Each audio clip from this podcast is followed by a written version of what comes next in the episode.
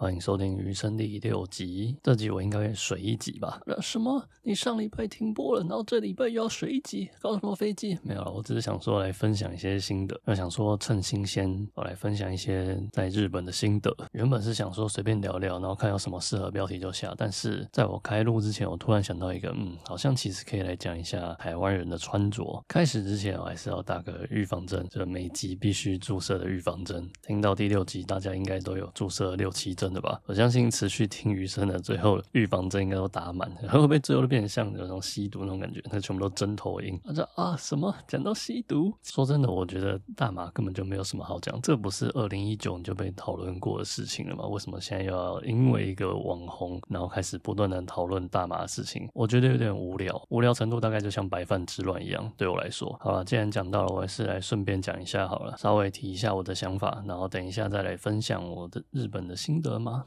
呃，到时候再看时间吧，说不定会太多啊、虽然大家应该都知道，但是 just in case，我还是先讲一下事情的经过。总之就是，Joeman 跟雷拉夫妻因为吸食大麻或是持有大麻被捕，大概就是这件事情。单就这件事情，我是一点兴趣都没有，因为我跟他们也不认识。也许以后会认识，我不知道。但总之我现在不认识。现在网络上吵的比较多的是，究竟为什么一个网红可以吸毒，然后还没事，然后大家一堆网红力挺，看起来就很像网红小圈圈。在那边瞎挺，大概是这种感觉。我完全可以理解一般人有这种想法，因为他摆明的就是犯法的东西，却还有人去挺这件事情。我会觉得挺这件事情本身不是错，因为他们会挺，肯定是因为他们可能认识、很熟，可能是朋友。然后还有一个更深层的原因，我觉得是，其实大家根本就不把这个当一回事，不把它当一回事，不是说对或错，是吸大麻这件事情在国际间，在其他国家已经很普遍。当然，一定还是有像台湾一样禁止大麻。的国家，可是就是有，就好比说泰国啊、美国某些州啊，或者说像加拿大，对，曾经去过这些地方，不管是长居还是旅游的也好，肯定会接触过大麻这个东西。即便你没有主动去吸，你还是会吸到一堆二手大麻。像我就是被迫吸了一堆二手大麻，我觉得他妈的臭。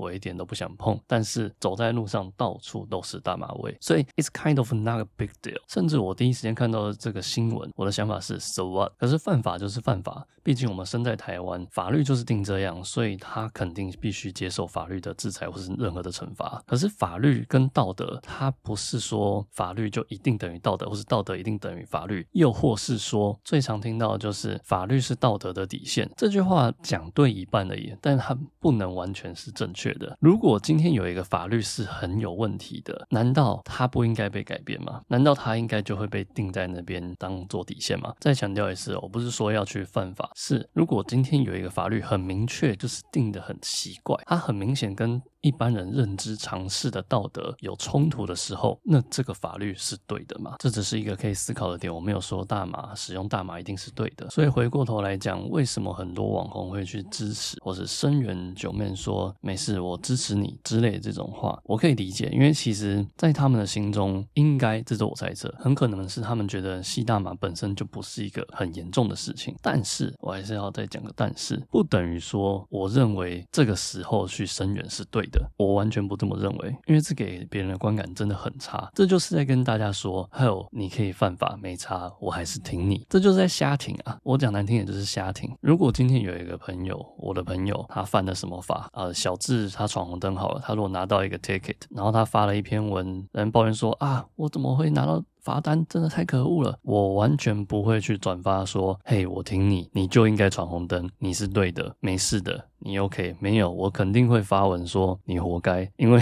你他妈的就是犯法，你他妈的就是闯红灯，你活该拿到这个 ticket。但是我可不可以给你一些援助，心灵上的援助或是什么开导之类的？啊，这个开的罚单就是你应该的啦，就下次注意，就不要闯红灯这样之类的，应该是这样吧？也许他们是想要表达这种事情，只是。可能前后文讲的不够清楚，就变成会让人有很大的误解。这个是我往好的方面去猜测。我会用罚单跟使用大麻这两个比喻，是因为我就是觉得这两个是差不多层级的坏事，它不是多严重的坏，它不是杀人放火强奸什么，不是这种。就我个人而言，就道德层面而言，我不是说法律，道德层面，我自己心中的我会觉得酒驾远比吸食大麻严重的多了，因为酒驾他妈的是会杀人的，他是会撞死人的，他是会害别人、害人害己的。大麻你就是顶多自己吸吸锵了，你不会去妨碍到别人。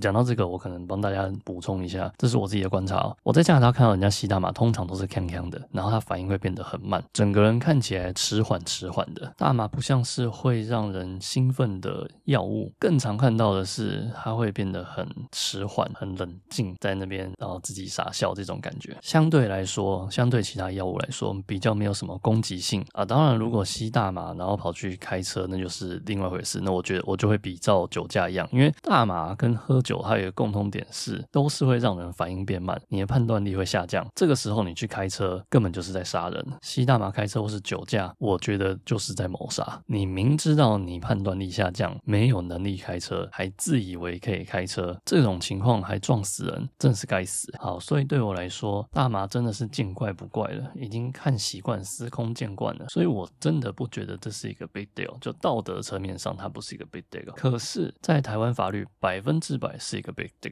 因为它就是二级毒品。那如果你觉得这个法律不合理，觉得台湾应该也要大麻合法化，那就可以向一些大麻律师去提议、去倡导大麻合法化这件事情。Go ahead，我不会阻止你，但是我也不会去做这件事情，因为我不喜欢大麻，我对这件事情完全没有兴趣，我也完全不会想去吸这个东西啊。讲到这个，就有点题外话，就是其实我对所有任何会上瘾的东西，我通通会敬而远之。我不希望我的脑袋被这些会成瘾的食物、食品或是成分控制，甚甚至连咖啡，我其实都不太喝。我会喝咖啡。但我不会说，我一定每天都要一杯、两杯、三杯才要过日子，我不会这样。很多明明就知道会有成瘾的东西，为什么还要去碰啊？当然，咖啡它可能就成瘾的程度跟大麻可能是不同等级，只是我就是不喜欢任何会成瘾的东西，包含我自己其实会很喜欢喝甜的。有人说，其实吃甜的也是一种成瘾啊，我觉得啊，which kind of true，所以我有时候会故意一个月或是什么两个月完全不喝糖，那段期间我就真的完全不碰。糖来证明，没错，我没有糖上瘾，我就只是爱喝糖，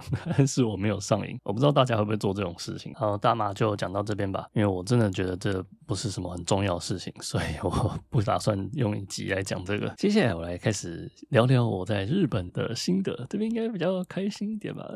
好像也不一定。既然这个 podcast 在讲社会观察嘛，那我当然就会不断观察整个社会，那包含日本社会，还有观光客社会，观光。客在日本而形成的日本社会，我一路上就在观察各国的人，就包含不管是日本、韩国、台湾、中国大陆，然后还是其他欧美的也好，我来观察每个人的行为模式，他们做了什么事情，穿了什么衣服，我什么都看。那这一期我们先 focus on 穿着，走在路上，我大概九成九，百分之九十九点九九，我可以猜出来这个人是哪一国人。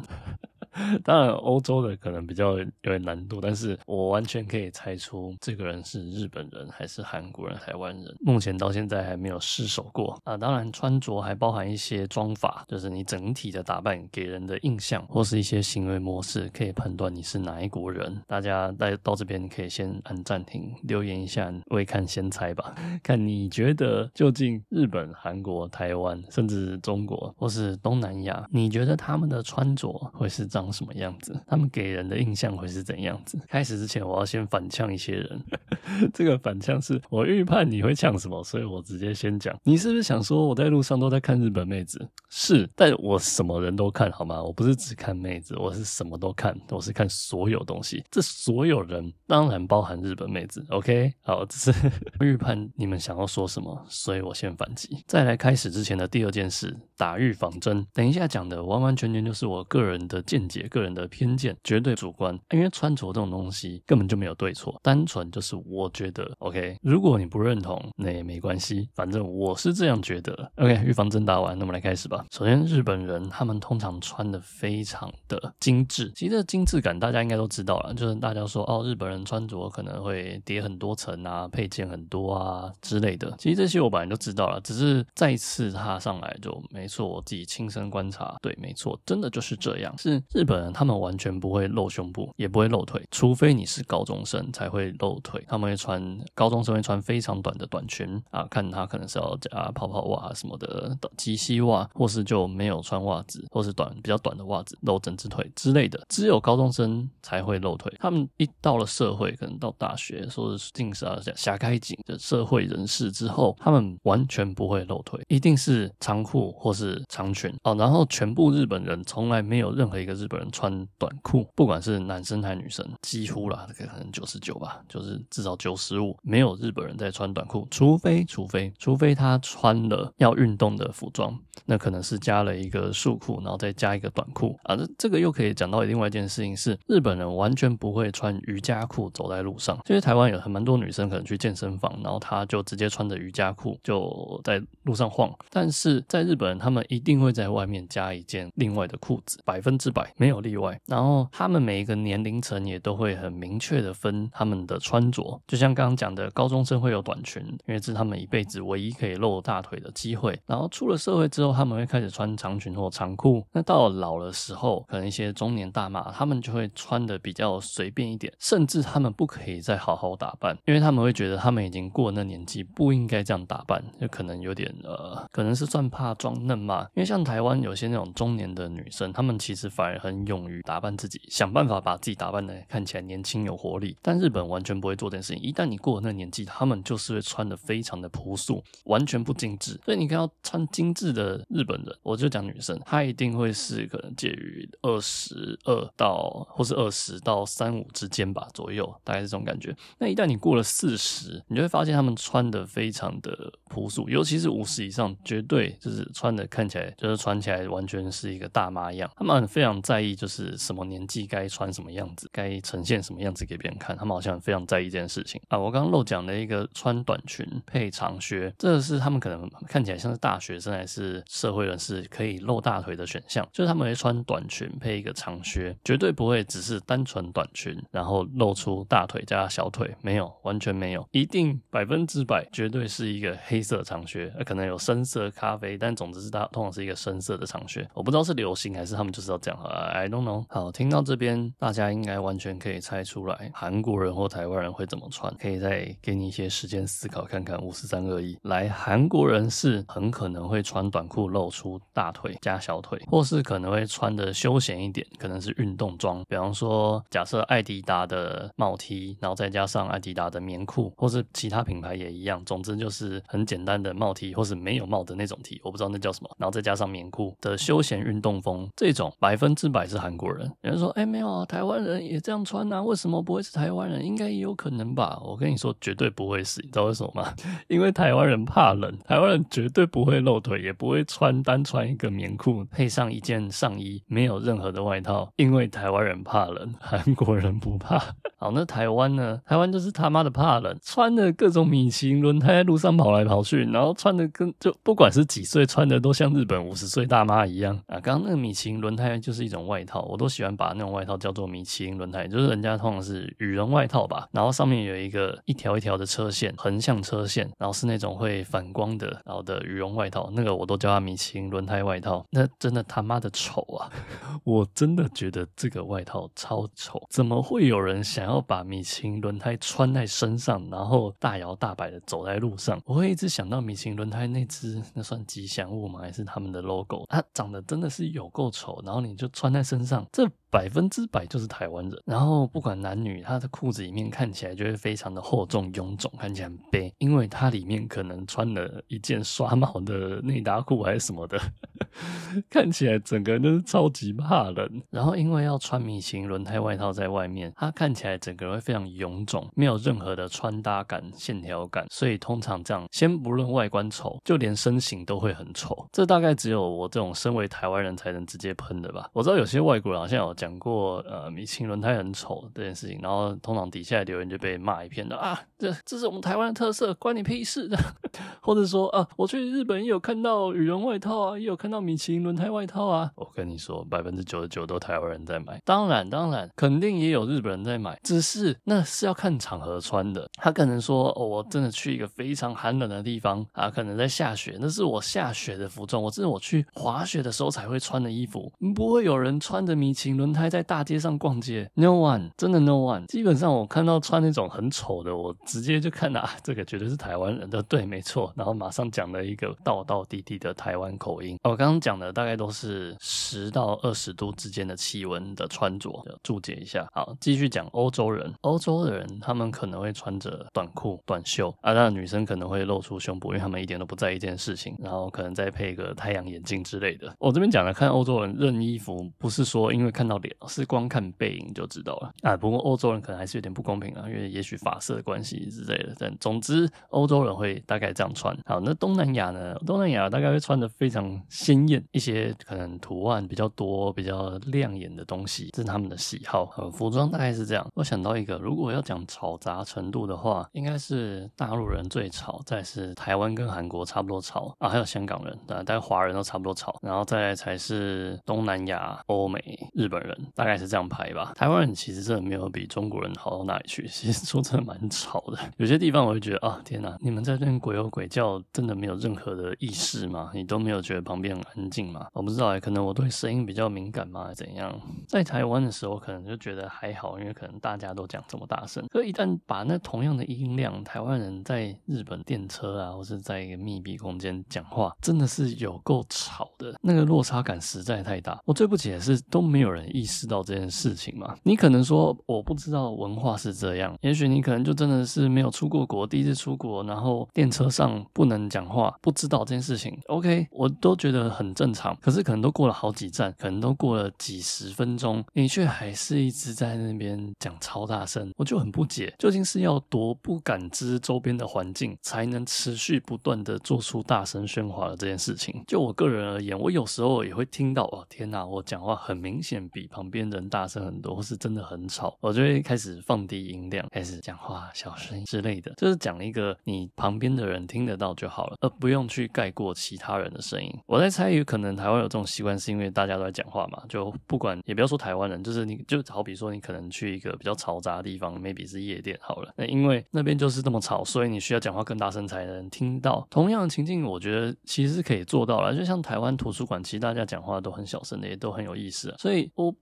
我不懂诶，我真的是不懂。明明是可以做到的事情，但是在电车上或是在一些室内环境上，怎么可以这么吵，然后而不自知不自觉呢？然后在台湾的图书馆或台湾的其他地方，真的要安静，其实也是办得到的。你就看大家都没讲话，图书馆大家都很安静，所以你也不会讲话。明明可以做到啊，但是去日本就做不到，甚至车内都直接广播日文、英文，连中文版本都有，然后你还可以继续的讲，这到底是有多弱智，还是多？完全毫不在意周遭的情况才会有这种行为。虽然我常说总体不要带入个体，但在那个当下，我真的会有一种羞耻感，就是我为身为台湾人而耻。怎么会有台湾人如此的不懂礼节？然后整天那边说大陆人礼貌多差，习惯多差，我真的不觉得台湾人好到哪里，根本就是半斤八两。什么台湾最美丽的是人，我真的觉得是 bullshit。不管是外观还是内在都很丑啊，一点都不美。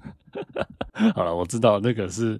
台湾最美丽的人讲的是内心心地善良，我知道是这个美丽。但是啊，如果你心地善良，我希望你可能也可以发挥你善良的心，去体会一下周遭的环境，去观察一下旁边的人在做什么事情吧。你当然有自由，可是。每个地区的自由的程度是不同的，就像你绝对不会去中东地方说女生完全不戴头巾。当然，当然，我百分之百反对这件事情。可是人家现在就在那样，就是需要戴头巾，就是有这条不成文的规定。然后你还特别去做，那你其实就是白目嘛。虽然有点像是检讨被害者，我当然不觉得这件事情对了。但是你明知道在那边会出事，你还过去，那你就是在找死啊！啊，你明知道日本就是这么安静，你还那边大声讲话，那你就是白目。我完全可以预期到你就是舔日仇台呀、啊，就是不然你就滚去日本啊，或是你就滚去大陆啊什么的。我完全可以预期到以后会有这种言论。没事的，放心。日本人我也很多想要喷、想要讲的，只是不是这一集。很多台湾人也是看到啊，日本什么都好，没有日本人真的没有你想象的好。这大概又可以再出一集了吧？啊，日本人比你想象的更糟糕哇！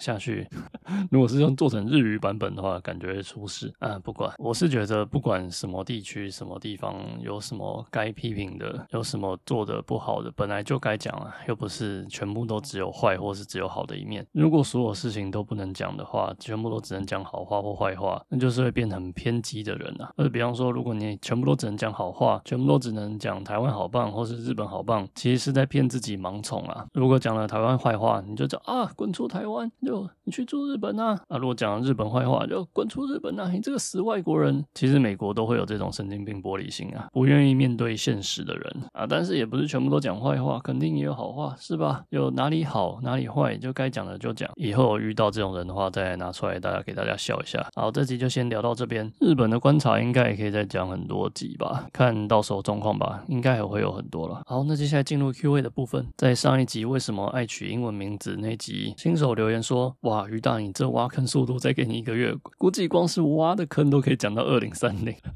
对，真的是可以讲很多，讲不完，太多太多奇奇怪怪的点，真的是讲不完。就好比说今天有讲到的台湾人穿着很丑这件事情，呃。今天是比较 focus on 不同国家之间的穿着，其实台湾人穿着我真的觉得蛮丑的，讲实在。当然我自己也不是什么穿搭大师，但台湾人真的很喜欢穿什么夹脚拖，然后吊嘎走在路上，真的是有够他妈的丑啊！就是会给人很随便的感觉啊。不过这这也算是符合台湾人的随便个性吧。台湾人真的做事超随便，好比说工地随便，就算刚好看到想到吧。日本的工地其实他们一些安全维护啊，都做得非常。扎实，是一个完全不懂工程的人，一个外行人也看得出来的。扎实，这个可能可以做影片啊。到时候如果有要做的话，我应该可以来讲一下。然后下一个留言，混沌哥说：“对了，你的右手好了吗？”啊，好了，在日本没有工作，所以好了。就果然休息是最佳的良药啊。身体出了什么毛病，就是欠休息啊。再来，混沌哥在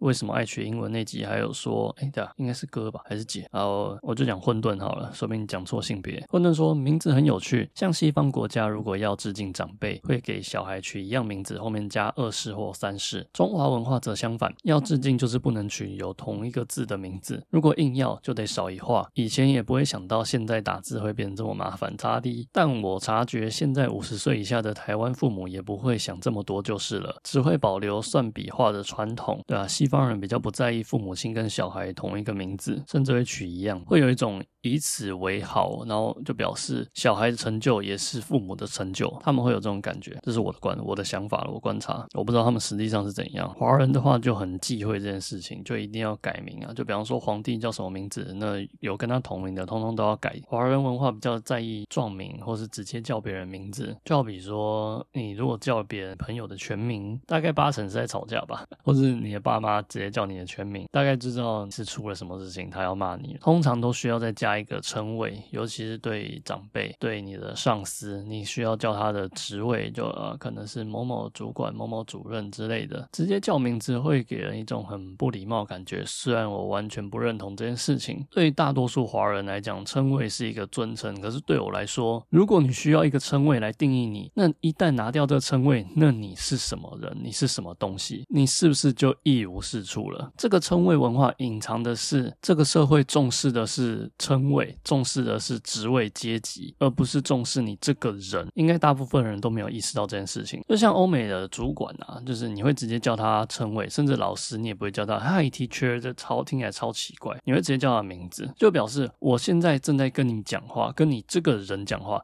而不是跟你的职位在讲话。职位是别人赋予给你的，一旦拔掉这个职位，你可能被 fire 或是你离职了，你就什么都不是了。所以我会比较 prefer 直接叫名字。我非常讨厌学长学弟制，然后还有所谓的敬老尊贤。当然，老人我还是会给予适当的尊重，主主动的示出尊重。可是，一旦你这个老人，如果你是态度极差，而且蛮横不讲理，倚老卖老，那很抱歉，我绝对不会给予这种人任何的尊重，因为连最基本的道理都不懂，你凭什么倚老卖老？一个人的年纪不等于你的知识，不等于你的讲话分量，不等于你讲话就是正确的啊！这个断章取义，大概就是说，哦，什么？天哪，这个人竟然。完全不敬老尊贤，敬老尊贤的前提是这个老人这个贤者值得被尊重。啊，好了，就这样吧。下一题同样是混沌流的，他说回复我的回复。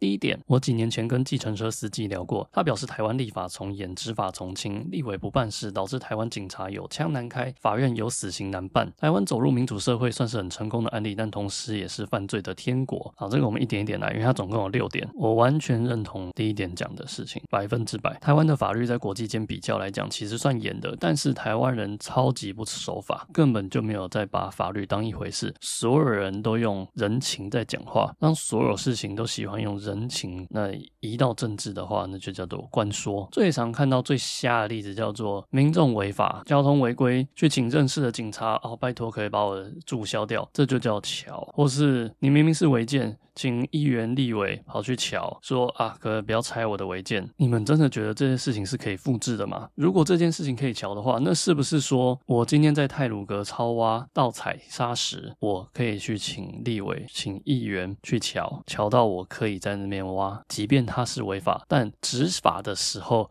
不要来找我麻烦，是不是可以这样？这就是巧啊！台湾人打从心底不把法律当成一回事。然后第二点，混沌说，我记得我妈当时说什么，香港本来就是中。国的什么什么的细节我忘了，差点让我也想去投民进党。夸胡后来我没投票。我妈很长一段时间也是，如果老共打来的那种所谓投降派的人，直到疫情这段期间，大家亲自被剥夺自由的体验，夸胡因果而异，或多或少而已，观点才比较圆滑，对自由的意识才比较有重量。下次有机会我会问他们以前戒严他们怎么过。投降派应该是我上一集还是哪一集有讲到的失败主义者吧？如果今天一个政权已经摆了明。在打压西藏、新疆人、香港人，跟西藏签订的和平协议，但一点都不和平。跟香港承诺五十年不变，二十二年就变。哦，话说五十年不变，其实它本身就是一个陷阱。五十年不变意思就是五十年后照样会变，只是它现在更坏，它二十二年就变。都这么多血淋淋的例子，甚至他们的外交官直接在电视公开场合说要对台湾人再教育啊，这个再教育就是指新疆的再教育，which means 关监狱，把你教导成。正常人都有这么多明显的例子，明显的事证，还可以觉得投降无所谓，我只要过上自己好日子就好了，只要确保我的工作稳定就好了，反正那些封城也轮不到我，我不会被定在家里，我的家门不会被锁，那些被逮捕的通通都不是我，轮不到我，还会这样想的人，百分之百是危机意识感非常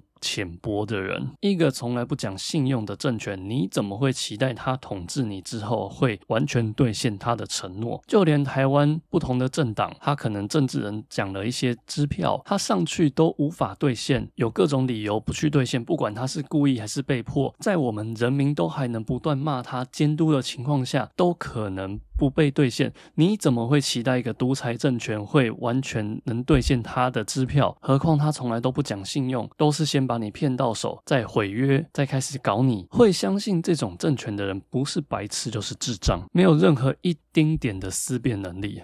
再从另外一个角度切入，今天就算台湾真的投降了，你觉得他会把台湾人当一回事吗？一个投降仔绝对是次等公民。讲次等公民可能好听点，是现在在社会你还有机会当做次等公民。讲难听点就叫奴隶，like 新疆。我完全无法理解，怎么会有人想要把生杀大权完完全全交给别人，交给你说哈，我相信你一定会心情好的，绝对不会来搞我定我的。怎么会有这种人？你把你自己的人身自由，把你自己的人身安全完全交给一个不值得信赖的人，我先不要讲他信不信赖，就算他值得信赖，就算是一个值得信赖的人，也不会把你的自己的性命、把你所有财产交给他吧？我相信你绝对不会想要把你的房产、地契、任何现金、股票全部都交给一个其他你不相干的人，因为你不知道他要干嘛吧？哪怕就算他是李专，你可能也会留一手，你可能也会有做你的资产配置，你不可能全部交给他吧？但是现在那些投降派做的就是，我把整晚全部交给你，我拥有的全部，我在台湾获得的自由、获得的资产、获得的房产，全部交给你一个不相干的人去保管，这不是低能，这是什么？百分之百低能！你把你的人身安全、自由完全建立在别人的一念之间，完全没有自我思考、思辨的能力，完全没有自己判断能力啊！对啊，讲多了，讲多了，就先这样吧。混沌说的第三点，上街抗议的人是坏？人问号，这让我想到加拿大卡车司机银行户头被冻结的事件，轰动全球一时，也让我对加拿大民主法治的自信瞬间减半，不亚于我对二零二零年美国大选的入驻白宫的当选人与真正赢得选举的人是不同人所与我对美国民主法治的自信伤害。这应该是记错年份的啦，应该是二零一六吧。二零二零年是 Biden 有八千一百万票，然后 Trump 是呃七千四百万票吧，然后最后还是拜登赢，因为拜登有选举人票三百零六张，然后 Trump 有。二三二张，那二零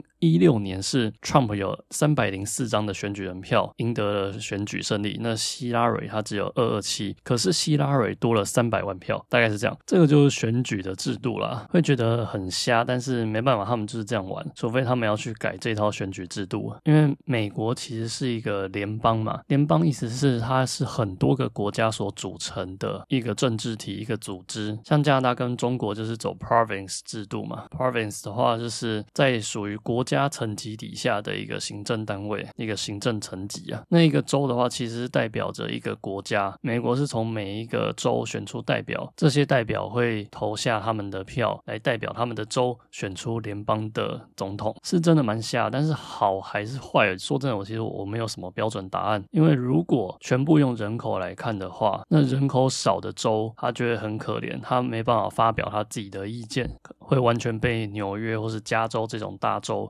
全部吃掉，所以啊、是好是坏，说真的我不知道，我不知道，我没有答案。再来前面讲的加拿大卡车司机银行账户被冻结的事件，真的是 fucked up，就是 Trudeau 真的是啊，Trudeau 是我都叫他土豆了，他是加拿大的总理，这是开一个非常糟糕的先例啊！做这种事情，我甚至以为这是中国才会干的事情，独裁国家才会干的事情，在非战争情况下，竟然动用紧急条例冻结人民的私有财产，一个。民主法治的国家绝对不应该做这种事情，所以从这点你就可以意识到，如果以后有任何一个政权，他想要把现金废除掉，他一定是想要控制人民。Like 现在中国全部都用支付宝、微信支付，就等于说政府有能力百分之百掌控你的钱，这对自由绝对是极大的伤害，绝对不可以让现金交易废除掉，因为数位资金实在是太好被政府操控了，这是最后最最后的底线。好，混沌讲的第四点，游行一定有所谓的激进派，但如果是那种新闻特别爱 focus 的，反而会让我觉得这是对面派出的人马混入卧底破坏这边的形象。是啊，没错啊，新闻是嗜血的，他总是会报那个百分之一、百分之零点零一的人，因为这样才有流量啊。就跟任何的网络影片也是啊，那个标题啊，或是那个封面，肯定要下得很耸动嘛，这样才会吸引到流量，才会获得别人的注意啊。但操弄百分之百是可以做到的。要如何毁掉一个和平游行最简单的方式就是害人过去煽动，把原本是和平游行的人煽动成跟大家一起做一些非常暴力的行为，这样这个集会游行就会失败，因为新闻就可以报说啊，这些人都是暴徒啊，然后都是他们在搞破坏啊，他们其实都在乱的，这些完全是可以做成一条产业链的，就是我插暴徒，然后我再自己去找人拍那些暴徒。啊，可能中间会有一些原本是和平的人，就会被那些间谍或是内鬼去把他被带起来，被带起情绪，一起去做一些出格的行为，然后再被大肆报道，这样那个活动瞬间就会瓦解掉，因为这个集会会无法获得中间理性的人的支持。中间理性的人通常是最不愿意出声、最懒得出声。也许这些游行的目的可能跟这些理性中间的人没有关系，但是游行的目的就是需要让这些人。让这些中间的人知道，现在有一群人，他可能利益或是他的权益受到威胁、受到损害，所以我需要大家社会的支持。那一旦有暴行的话，就会有一股反对派的声音，然后新闻媒体在大肆报道这些反对派的声音，就是对，没错，这些都是暴徒，而且有你看，有这么多人去反对他，所以他们都在搞乱。这大概就是台湾新闻在常干的事情啊，产业一条龙啊。好，混沌说的第五点，掌权人的个人恩怨、政策失误引来。与他国冲突，掌权人把老百姓当挡箭牌，你若不同意，你就是不爱国。不爱国到底是谁呀？这应该是我在讲以巴冲突那一段吧？是啊，没错，因为政治人物通常不愿意去承认他的错误。每个人肯定都有误判，但是一般人民对于误判、对于政治人物的政策失误接受度极低，那就会变成政治人物常常会喜欢硬凹。可是硬凹他。肯定也是凹不过去的。只要是正常能思考的人都会知道，你都在胡说八道，你只是在硬凹。只有那些少数的极端人士、盲从、盲信的人才会被硬凹骗过去，可是其他人不会被骗啊，不会被骗的人就会跟那些崇拜者或是信，我就叫他信徒好了，可能就会在网络上大吵特吵啊，吵个没完。如果一个政治人物愿意承认错误，他可能哪里真的做不好，讲错话，那就承认就好。可是绝大多数人是做不到这件事情的，因为会掉票，他会掉的是连那些盲从的人，那些他们信徒的票也会跑掉，所以非常爱硬凹。反正我有其他媒体，通通都会帮我讲话，帮我洗地洗白啊什么的。这个真的很难呐，我只能说很难，需要是所有人民的新闻媒体识读提升，所有人民的政治领悟力提升，你才能知道这个政治人物到底在讲什么 bullshit。那如果他敢在那边讲谎话，在那边胡扯，敢动用国家资源去做他私人恩怨的事情，那他就会拿不到你的选票。这是民主国家的公民需要有的能力。所以有时候这样，如果你的人民愚蠢，你选出来的总统大概也不会怎么，也不会是什么聪明的人。你需要聪明的人民，你才能选出聪明的人。可是，身为一个高位者的政治人物，如果他想要获得权力，他会希望人民是白痴的，他会不断教导啊，教导是讲好听，难听就叫洗脑人民，最好越笨越好，因为笨蛋好操弄。如果你让人民越来越聪明，那你就会越来越难操弄人民。其实有件事情我不知道大家知不不知道，就是台湾的投票率相对于其他民主国家投票率是非常高的。通常会讲到的论点会是说台湾是新的民主国家，所以选民比较有热情。我觉得他没有错，可是其实还有一点，我觉得台湾人民是笨的，台湾人民非常好操弄，新闻媒体识读能力之差，那你要投票率要高，要怎么做？最好的方法就是动员仇恨。你喜欢一个人，你不一定会去讲。就好比说，你去一个餐厅，你觉得它好吃，你可能不会去 Google 五星评论。但是如果你吃到一个超难吃，你觉得它服务态度超差，里面还有蟑螂，你会非常愤怒，你就会想办法去 Google 上留下一一星评价。仇恨是动员投票的最大动力，所以新闻媒体、政治人物非常喜欢动员仇恨。身为一个公民，能做到就是想办法不要让自己被这些仇恨动员操作影响。大概是这样，这个新闻媒体肯定是可以做一集甚至很多集啦，以后有机会再来做吧。然后第六题，男女平权极左极右之后，我在适合的留言再做分享吧。这是一个非常非常大的话题，很想讲，但是这个东西如果没有论述完整的话，很容易被断章取义，被拿出来乱呛一通，或是被出征。哎，好了，我稍微提到一点，稍微就好。我百分之百支持 LGBTQ+，但是我不认为性别有无限个。注意哦，性向不等于性别，性别是生理上你的基因就写好的，这叫你的性别。性向是你喜欢怎样特质的人，这叫你的性向。性向不一定说你一定要喜欢男生或女生，是你可以喜欢怎样的人。好比如说我可能喜欢胸部大的，或是我喜欢……刚刚刚那个被被截图，被截下去，被截到说哦，我就喜欢胸部大的啊，随便啦。或是喜欢聪明的人，或者喜欢腿很漂亮的人，或者喜欢讲话好听的人，你可能是喜欢声音之类的，有各式各样的，这个叫你的性向。但是现在很多人会把性别跟性向混为一谈，包含身在 LGBTQ+ 里面的人，或是一些极左派的人，会把这两样混为一谈，偷换概念，甚至也许他们自己都没有意识到他们在骗自己。呃，我就讲到这，后面需要很大的论述才能把这个东西讲完整，我就先点到为止。啊，今天录的有点久了，再念个三个短的问题，剩下的就留到下集吧。首先是渡边说的，就是破窗效应啊，W，呃，等下这是说哪一段？等一下，我我不知道你在说哪一段呢？渡边，如果你有听到的话，你再帮我补充说明一下，你是在讲哪一段破窗效应？好，下一个，霹雳鼠骑蟹说，健身房的工作人员都会用英文名字，很洋味；补习班的授课老师都会用单姓单名，很三国。我真的觉得这种豪放味他的台词很好笑，我很喜欢，完全被逗乐。好，下一个留言也是在闹的吧？姜维说喜欢吴国叉叉，喜欢吴国太圈圈。好，哎、欸，我跟不知道三国的稍微解释一下，因为现在应该有一些听众不是在很不熟悉三国吧？吴国是魏蜀吴的吴国，吴国太是吴国。呃，sorry，我要冷静一下。吴国太是一个人，他是《三国演义》里面的一个虚构人物，是孙坚的老婆的第二个老婆吧？他正史上的原型应该是孙坚的妾，她叫丁氏吧。但是现在讲吴国太，大家都应该会知道是孙坚的老婆，大概是这样。那孙坚就是吴国的开国之君的老爸，因为开国之君是孙权嘛。对，好，没事，单纯戳到笑点。好，今天就这样，下期见，拜。